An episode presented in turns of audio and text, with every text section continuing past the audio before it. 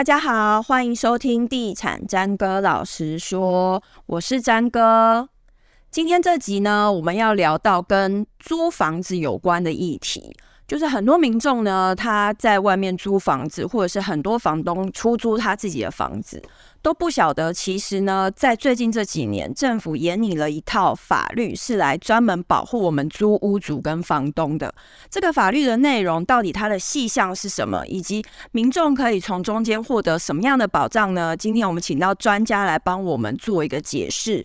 欢迎台北市租服工会理事长陈柏勋，欢迎柏勋。哎，各位听众，大家好，主持人大家好。我我刚刚听到我们记者叫你 Posh 哥，所以我们就直接叫。好啊，好啊，可以吗？好，Posh 哥，那个其实我刚刚讲到的那个法律，它叫做租赁专法，它有完整的名称吗？还是？嗯，有，它它其实它最重要是只是一个简称呐。嗯，那它其他是一个租赁住宅发展及管理条例啊。嗯嗯。哎，那这个法其实已经已经上路四年多了。对，二零一八年的时候。对对对对。那一般租屋族或者是一般房东还是对这个法律有看没有懂，可不可以请理事长帮我们分析说租赁专法这个东西它到底有什么重点项目是我们可以注意的？好，嗯，那因为在之前的这个这个民众在租屋的部分，不管是房东或房客哦，嗯，那大概那个很大家比较熟悉的应该是在超商啊书局买那个红色那一本哦租赁契约哈，那一本那本契约其实认真来说，可能各位听众朋友不清楚哦。嗯那本契约其实很历史很悠久嘞，嗯，我那本契约大概没有人知道它从从什么时候开始有的，嗯，但是据我了解哦，大概可以追溯到可能蒋经国十大建设，他就躺在那个里面，也太久了，哦，这个这个，因为一直以来都没有人去改变，嗯，那自从这个这个问题，因为我们之前的一些租户朋友朋友们哦，碰到一些呃就是比较恶劣的房东跟二房东哦，那当然也有恶劣的房客哦。嗯那在这个情形之下呢，才发现到其实这一套这个这一本租赁契约好像是应该要修正的。嗯，那于是呢，在修正的过程中，既然要订定这个新的这个所谓的这个租屋的关系呢，然后然后内政部这边这边也也去研拟了一套叫做我们刚刚讲的就就简称租赁专法，来保障房东跟房客基本的一个一个权益然后跟义务，比如说房东应该有什么的义务，好，然后房客应该有什么权利。那大概有几个面向是比较跟跟民众比较比较接近的哈。嗯。第一个就是以前我们针对房东端的部分，其实当房东跟房客在签订契约的时候，其实没有一个仲裁的标准。对。好，然后我们在这次限定的就几个部分呢，就会把它把它很清楚。比如说第一个，就是在这个这个合约里面的一些条款哦。有时候这些房东拟了一些很奇怪的条款，那所以呢，在这个专法里面呢，就订立了几个，就是应记载及不得记载。嗯，就是有些东西你要记载进去，那也有些人是不可以记载的。比方说，比方说，哎，那我们在讲，比方说押金，哦，只能两个月，你们押三个月、四个月、五个月、六个月，那都不合理的。哦哦，比方说，呃，假设那那应该押几个月？现在是押金两个月，是针对住宅的部分。嗯哼，哦，住那当然，也就是说，房间上有些东西也也超过两个月，那一定是不是住宅？哦，哦，可能是店面、办公室啊、厂房之类。那大概这种营业场所呢，它的状的租金状况，可能它现现现场状况会不一样。嗯，所以就不在这一次租赁专法里面的限定。嗯，租赁专法里面只限定租赁住宅。嗯，哦，所以所以我们公会就是租赁住宅商业同业公会。嗯，那订立的这个部分呢，就是应记载及不得记载，就是你一要写。后来不写呢，其实也是要这样走的。嗯，那写呢，写的比较比较呃不合理的，那这个也不会存在，哪怕双方都签名的。嗯，那另外是应约定及不得约定哦，就是应约定的部分哦，这个要约定啊，不得约定，比如说呃我的税金要要要转嫁到房客身上等等，这是不可以约定的。嗯，就你写了也没有用。哦，所以这个是基本的第一个部分。那请问一下，就是现在很多民众会想问的是，可不可以涉及这件事情，在这个法里面有提供？涉及是这样啊，涉及其实在之前就已经规范了。嗯，哦，之前就已经规范，就是说不得哈那个让不得说不让房客迁入设计设计。不过其实在在租赁专法里面之前已经已经就有规定了。嗯，只是很多的房东都不让人家设计。对。那房客呢，又因为觉得说我住在这边好好的哈，嗯，我我总觉得。呃，房客是单纯的，然后那房东有约定，他只能就遵守约定。那事实上其实是不可以去拒绝房客迁入户籍这件事情的。对对对。嗯哼。所以刚刚提到的就是一些针对房东在契约上面的拟定上面的规范。那如果针对房客的部分有？嗯，针对房客部分哦，就是我刚刚讲的是一个就是专法在在规定的一个一个基本的一个概念。嗯。那房客的部分呢，也会针对哈这个刚刚讲的契约。在这次专法订定的时候呢，就订立了几个合约，嗯，让消费者比较清楚，嗯，哦，第一个就是包租约，就是房间的二房东，第二的二，哦，第二的不是恶劣的二，嗯，哦，第二的二，那就是有时候我们在租房子的时候会发现到，你的你不知道到底这个房东是不是他的房子，对，不清楚，对不对？对，好，那那这那在所以为了让这些二房东合法化，嗯，哦，就是第二的二房东合法化，所以我订立了一个包租约，就是我给你包下来以后呢。然后看看可能经过整修，或过后然后变得比较适合在市场上的适合居住的屋况，然后再转租给消费者。嗯，那转租就会有第二个叫转租契约。嗯，我们就很清楚说，这个房子并非我不是所有权人，但是我是法人。嗯，所以现在的二房东是一定要合法的公司才能承租。嗯，所以也就是说，在市场上市面上以后正确来看，要么是所有权人，嗯，要么就是这个合法的。租服业者，嗯哼，就是这两种，嗯，现在目前还没有办法到完全，但至少消费者可以清楚说，哎，第一个部分是这个和这个房子到底是不是房东的，对，除非你是所有权人嘛，哦，那我们对对一下权状啊，嗯，哦，身份证就知道，嗯，啊，要么就是法人，嗯，那在转租契约上面就会明定说，呃，我是跟哪个所有权承租的，然后呢，我可以转租的的标的物跟面积等等之类，然后也让让消费者很清楚，租户很清楚，哦，原来我是跟的是。呃，这个二房东呃公司租，或者说跟这个屋主所有权租，就会分成两种不一样的。嗯，这样租客比较有保障。对对对，所以现在房间目前立法到现在还没有办法完全，然后因为租屋乱象其实不是一一套法律，然后然后几年跑下来就就就完整，所以可能要叫透过像像你们的节目啊等等是要要更让更多的这个租屋主啊。哦消费者更清楚说啊，原来市场上目前是要要这样才是合法规规。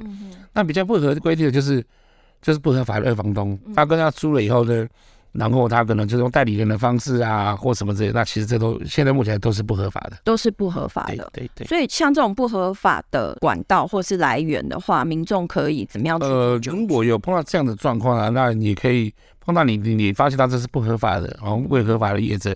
也可以向我们工会检举哈，那当然也可以跟台北市地震局好检举，那我们都会，呃，我们都会先去了解一下，那希望他能能能能尽速完成合法了，那不然其实是有法则的。嗯哼哼。所以所以这个租赁专法一出之后，其实对租客跟房东都是有保障的。对，其实是是双方的，这个这个这个这个其实是权利跟义务其实是都是互相的。尤其在这里面有一个非非常重大的一个特点呢，可能要跟在这个节目上跟大家讲，就是说以前我们租房都写的很笼统啊，比如说地址，对，哦，面积啊，你月租多少钱，到稳租期，嗯，但是往往哦，在这个里面的这个屋况的部分呢，屋况部分会会有时候会会在双方在要返还房子的时候，就会造成很多纠纷。哦，对，我们最近写新闻也很多。对，所以我们在租之前，我们就把它写清楚，嗯。比如说里面附了什么东西，嗯，什么品牌，嗯，哎，大大概是用新的还是说已经旧了，嗯，那当如果有一天他要退租了，嗯，要返还的时候，其实他就把这个部分就理得很清楚，嗯，甚至在这一个里面去去定定说，到底这些设备哦是不是房东有承诺，如果坏掉要修缮，还是如果他是是上一个房客留下来坏掉他不修缮了。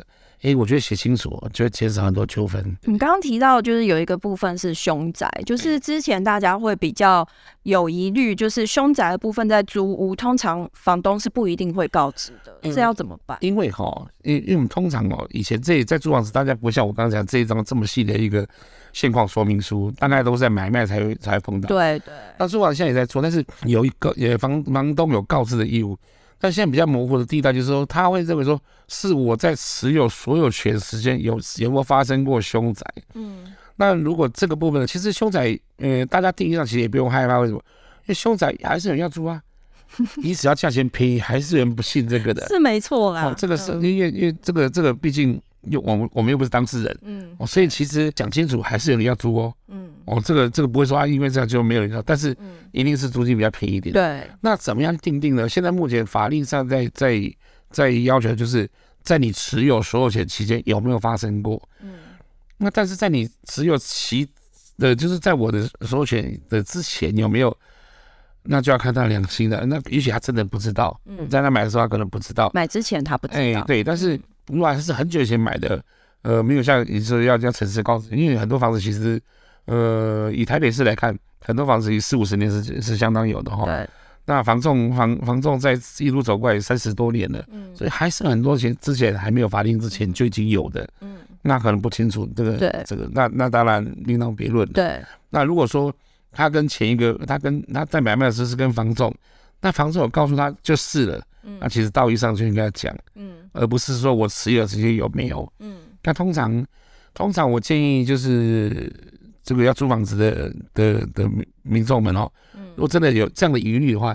其实你当你看完房子的时候，其实是是给邻居左右问一下的，嗯，对，然后或者是上网查一下嘛，嗯，对，我觉得也也可以得到这样的资讯。是是，刚刚提到的就是有关于凶宅的部分啊，但其实租赁转法整个上路已经四年了，嗯，这四年来，你可不可以举一些实例？是不是还是有？漏洞可以钻，房东啊，或者是租客，是不是还是有漏洞可以钻？那针对这些漏洞，是不是还可以再做一个怎样的修法，让它更完善？呃，毕竟法吼要要执行到完完全全，不可能一套法就解决了。嗯，那所以说呢，在这个呃之前的想法是先求有再求好，然后因为任何一套法令都是这样子。嗯、那租赁专法在最近也在去年的时候又做第二次的修正。是。那这次修正的范围就会比较大一点，嗯，好，就是除了原先的呃立法的基础以外，嗯，那这次修正的有几个比较跟民众比较最有关系，说，是。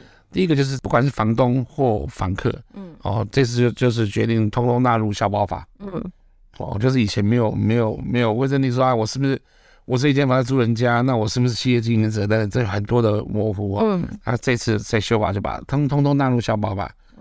哦，所以这个收收到消保法以后呢，只要有问题的话，房东也好，房客也就可以提出消保官的的调解。那第二个呢，就是我们在转租的时候呢，我们这次也转租的部分也要，也之前也要登录说我转租多少钱，嗯，让这个租金更透明，嗯，我让这个租金更透明。然后所以之前只有说限定说透过房仲业者，那这次是连连我们包租业者在转租的时候。那跟跟消费者订立那个契约，那也要也要做实价登录。嗯嗯、那这样子的话，就会让想租的民众呢，对价格方面也可以稍微上去看一下。嗯、哼哦，除了除了买卖以外，其实租人也是可以看一下，大概这个区域人家是租多少钱。嗯哼。哦，那那其他的部分呢，大概。这次的修法的，嗯，跟比较差异性的，我觉得是应该是纳入消保法这一关是，所以它等于是有两个法律的保护嘛，就是租赁专法，然后再加上消保法。对，对，过去没有消保。过去哈，消保法的认定哦，租房子到底是不是消费行为？是啊，对，但是但是以消保法的的想法就是说，到底那谁才能谁才是来是房客才能去找消保官吗？还是房东？哦，对对对，哦，你既然是纠纷嘛，嗯。那一定是租金，那是真的是租金的纠纷吗？其实我们后来再讨论一下，租金其实其实只是其中一部分。嗯，通常会为了这些事情得到有争议的话，就像我刚刚讲的，可能修缮，或者是你在返还房子的时候跟房东的认知不一样。嗯。所以，如果说你真的是照我们的契约，这四项契约——包租约、转租约、贷款约跟一般约的话，这四个契约去分别适用的话，我相信纠纷一定会减少。嗯哼，可能还不用到消保官这边了，我们就可以，我们业者就可以帮忙了。因为我们业者其实，我们每个业者都是有合法业者，而且每个人，我们的管理人员都有证照。嗯，我所以他们知道该怎么处理这些一般的租的租的习惯有可能发生的问题。是。所以，像租赁转法上路，从二零一八年到现在，你自己认为对比这个法令还没有上路之前，民众是不是有获得更多的保障，或者是他这个环境有比较正常一点了吗？嗯，我我我觉得，我觉得至少有些是明定的哈，就是我刚刚讲的押金，哦，或者是不能，就是不能把它率先转嫁等等之类的。那其实在，在在这个地方呢，呃，也包括我们这个行业的这些人，我们都要经过训练跟考试的。所以不太会像以前一样，当你对房东只有你们两个当下，你们没有任何人，所以你们不清楚到底谁讲是对谁讲错，然后就用了这个这个国民政府来台的就的的的的这个这个租约。那现在其实写的很清楚，情形之下呢，双方的保障就是我刚刚讲的这个现况说明书，写清楚的话，其实就是很清楚在保障说，在我们租赁期间内，我是提供了什么样的东西给您，那你要什么样防火？那什么样是我应该帮你修缮、快点修缮？那什么又是应该是你的权利和义务？这个是在这次专法上面，如果了解的话，哈，呃，已经规范到不敢说。很完全啊，但是至少在租屋市场的这个，如果都愿意用合法的这个契约的话，或找合法的业者吧，我我认为其实对于房东也好，房客也好，就是双方都怕碰到二房东、二房客，对啊，其实都减低了很多了，我觉得啦。相对以前是改善比较多，嗯，以前是无法可找，所以所以就是就当契约来了，就是这个当意见不容嘛，轻轻者就这个。这个上法院嘛，哈，就是那重则就上医院的嘛。对 对，也 没有那么夸张吧？会吧？不合就打起来了，不是吗？哦，还是有。你看，这周围也有房东跟房客起争执，对不对？嗯。打架的也有啊，凶凶杀的也有嘛。我们都不好意思说，对对对。嗯嗯。所以，其实像租赁专法这个，就是其实民众或者是房东是可以去查一下，就是你可以获得保障的条款有哪些，然后在自己拟定那个租赁契约的时候也可以。哦，没有为参考。呃，法律其实我们其实上网查都查得到，哦，在那个真不地真实都可以。但是契约不拟定的部分呢，呃，在这次的部分已经订定好了，有这个定型化契约，有新版的，有有定型化契约，所以上网印出来就是。对对对，所以所以房东不用再拟定契约了，嗯、而且这个是内政部版本的，嗯，我会有四种契约，嗯，一个我刚刚讲的包租约，嗯。哦，业者是专用的，那转租约也是业者租给民众。嗯，然后第三个是代管约，就是我帮房东管理管理房子，但是我管理了哪些项目？嗯、是。那第四个就是我们一般可能碰到的，没有透过业者，那到底我们要找哪一份合约？是。那就是一般的租赁契约。那一般租赁契约就会就会在的精神，就会像刚刚讲的，因器材及不得记载，应约利及不得约定都会在上面。嗯。然后最重要的是那一张现况说明书。哦。哎，这个都会有，所以很方便呢。现在不用再去书局买，上网不用下载就可以了，下载就可以，而且会 Word 档，还还不如直接打好。嗯嗯，好，那刚才那个 Porsche 哥讲到就是。因为这个租赁专法，其实也应运而生一个业者，叫做包租代管的业者。那大住宅服务业。对，那大家会好奇，这个租赁住宅的服务业呢，它到底跟一般房仲有什么不一样？哦 okay、那可以提供什么样的服务给大家？好，那这个这个也是借由这个机会来，让我们把我们行业真正在服务的项目告诉大家哦。嗯、那消费者可能最不是很清楚，对，到底。到底房仲业跟租服业到两者，大家都可以租啊。OK，哦，其实因为我可以把三个行业讲清楚。嗯。哦，一个就是中介业、租服业跟物业管理。嗯。我把这三个用很简单的方式告诉消费者。好。房仲业呢，就是做不动产经纪的，就是买卖。嗯。跟这个租赁。嗯。哦，就是帮房东找房客。对。房东房东要委托，这就是他们的范畴。嗯。那租服业呢？以上这两个，租服业是。就是帮房东管理房子是一个代管，嗯哼，然后一个这个就是包租业，他去做二房东再转出，嗯，所以其实我们这行业其实，呃，认真来讲，呃，如果要帮房东找房客的话呢，也必须具备经纪业，嗯，那第三个就是，哎，那到底物业管理又是什么什么行业？嗯，那物业管理那就更简单讲了，哈，也就是说从你家大门，你家的大门以内的。嗯，就是租赁住宅服务业的服务范畴，嗯、就是我帮房东来那个管理房客，嗯，有没有缴租？然后房客如果有这个东西坏掉了，那可以找租服务业，嗯，对。那你家大门以外的公共区域的，就是就是物业管理公司管。哦，所以这三个是不一样的，但是同样都在一个社区里面。哦，如果说你要买卖找中介，你要租房子也找中介，嗯，那你要这个有房子要给。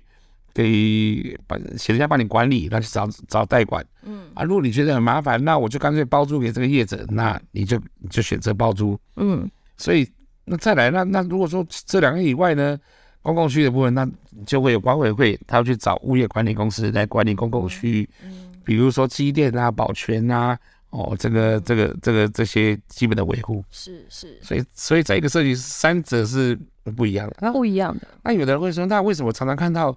呃，租服务业也可以帮房，也可以帮房东找房客呢。嗯，那就是因为我的我们很多会员公司是持有两张证照的，嗯、就是他有不动产经纪业，那、嗯、也有也有租赁住宅服务业，嗯哼，那他当然就可以做一条龙的服务。哦，那现在坊间大部分是有这种一条龙服务的业者了。以我的以我的会员公司来说，大部分几乎都有了。嗯哼，我为了提供更多帮房东的服务，所以他可能。嗯，在帮房东管理房之前呢，哦，可能都已经做好很很完美。那房东说：“那你你可不可以帮我找找房客？”那我们一定要经纪业才能找房客，嗯、对，哦、所以几乎都有。所以租服业者对房东来说，其实就是一个小帮手的概念。是，对对。因为很多房客他可能半夜发现他瓦斯怎么了，或者什么，我们就我们就比较具规模的公司，他就会订定一个可能二十四小时服务专线啊，嗯、或者是一个紧急处理的方式，不会让房客。碰到问题的，比如说哦，水管突然间爆开了，或者是或者说可能邻居啊什么之类，可能可能有火灾什么之类，那当然我们在第一时间的话就会到现场了。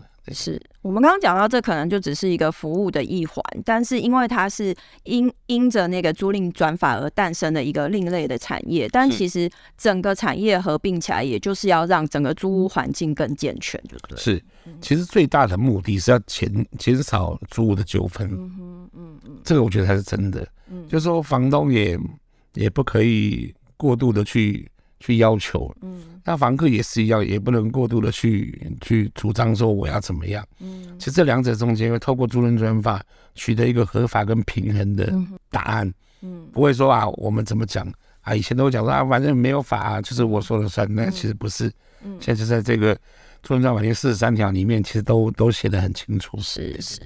所以租客或者是呃房东呢，如果对于这条法律你想要知道更详细的部分，其实你也可以上内政部的网站，哎，地震师的网站，对，对来做查询。今天谢谢 Posh 哥来节目跟我们解释了。